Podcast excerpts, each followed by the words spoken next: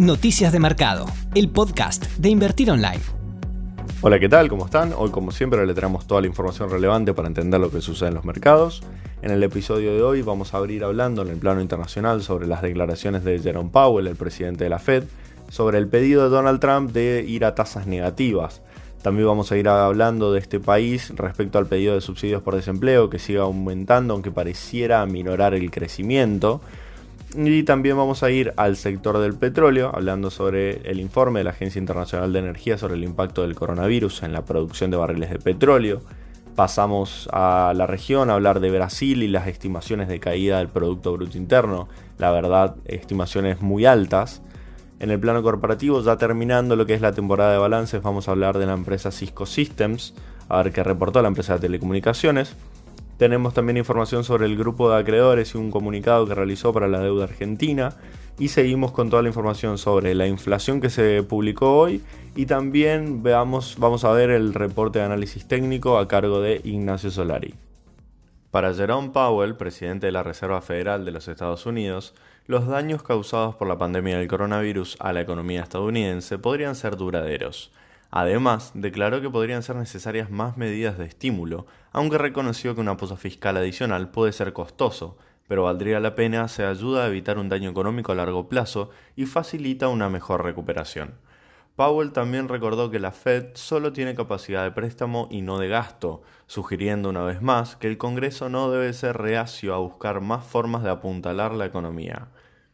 Por otro lado, ante las presiones de Donald Trump de llegar a tasas de interés negativas, el presidente de la Fed rechazó la idea, aclarando que no es algo que el banco esté contemplando. La ola de despidos sigue afectando a la economía de los Estados Unidos, pero esta semana las nuevas solicitudes de beneficio por desempleo bajaron con respecto a la semana anterior a casi 3 millones, según los datos publicados en el día de hoy por el Departamento de Trabajo.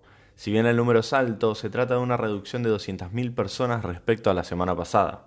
Los nuevos datos llevan a 36.5 millones a los empleos perdidos en Estados Unidos desde la llegada de la pandemia a mediados de marzo, una cifra solo comparable a la situación que vivió el país durante la Gran Depresión de casi un siglo atrás.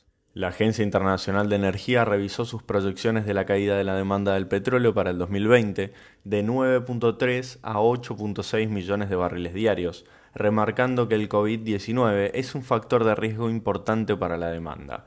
Si los firmantes del acuerdo de la OPEP más lo cumplen de manera completa, la oferta mundial de petróleo disminuirá en 12 millones de barriles diarios y llegará a mínimos de los últimos nueve años. El gobierno brasileño recortó su pronóstico para el crecimiento del Producto Bruto Interno este año a menos 4,7% desde el 0% proyectado. Esto se debe a la marcada desaceleración económica causada por la crisis del coronavirus. Sería la mayor caída anual desde el inicio de los registros del PBI en 1900, y aún así son previsiones un poco más optimistas que, por ejemplo, las del FMI. También redujo su panorama para la inflación a 1,8% desde el 3,1% previsto, nivel significativamente inferior a la meta del Banco Central para el año, que es del 4%. Al momento, Brasil tiene cerca de 180.000 casos confirmados y más de 12.000 fallecidos por coronavirus. En cuanto al plano corporativo, la empresa Cisco Systems, dedicada a las telecomunicaciones, reportó una caída en sus ingresos del primer trimestre del año del orden del 8%, comparado por supuesto con el mismo periodo del 2019, aunque igualmente mejoró las expectativas del mercado. Según el comunicado, la empresa se vio beneficiada por el giro al mundo del teletrabajo, aunque declararon que sintieron la crisis del coronavirus principalmente en la cadena de suministros y en la de producción. Con respecto a la propuesta de canje de la deuda, siguen avanzando los días y se acerca cada vez más el 22 de mayo, fecha en la que vence la propuesta realizada por el gobierno y que el país entraría en default, y todavía no tenemos detalles de una contrapropuesta de los acreedores ni del Ministerio de Economía.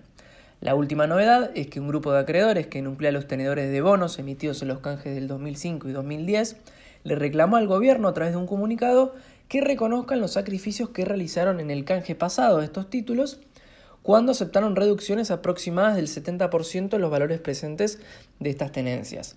Y también le reclaman que no realizaron nada para contribuir con la situación actual con respecto a estos bonos, justificando que los grandes incrementos en la deuda por más de 80 mil millones de dólares que se agregaron en el último tiempo corresponden a las emisiones realizadas a partir del 2016 y a los desembolsos del FMI. De todas maneras, el grupo afirmó su voluntad de ayudar a abordar los desafíos actuales de deuda que atraviesa la Argentina. Les recordamos que hoy, como todos los jueves, hemos publicado nuestro informe de análisis técnico en el que analizamos a las principales acciones de la Bolsa Argentina y del extranjero que poseen mayores volúmenes operados de CDRs. Con respecto a la última semana, hemos alcanzado tres objetivos de compra en nuestras recomendaciones para las acciones de Loma, Cepu y Agro. Y esta semana hemos incorporado como recomendación de compra a IRSA y Telecom. Como recomendación de venta hemos incorporado la acción de McDonald's. Este reporte lo pueden encontrar disponible en www.invertironline.com en la sección de Research en Reportes.